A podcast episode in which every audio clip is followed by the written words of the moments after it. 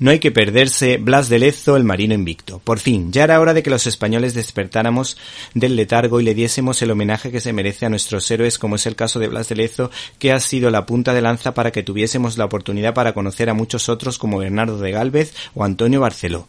El caso es que el guionista Rafael Vidal hace tres años escribió el texto para una historieta, apoyándose en el libro Málaga, Bautismo de Sangre y Fuego de Blas de Lezo, de Francisco Jiménez Alfaro editado también por el Foro para la Paz en el Mediterráneo, que ha sido ilustrado por el malagueño José Pablo García, que el año pasado triunfó con la biografía en cómic del actor español Joselito, editado por Cordelia. ¿Te está gustando este episodio?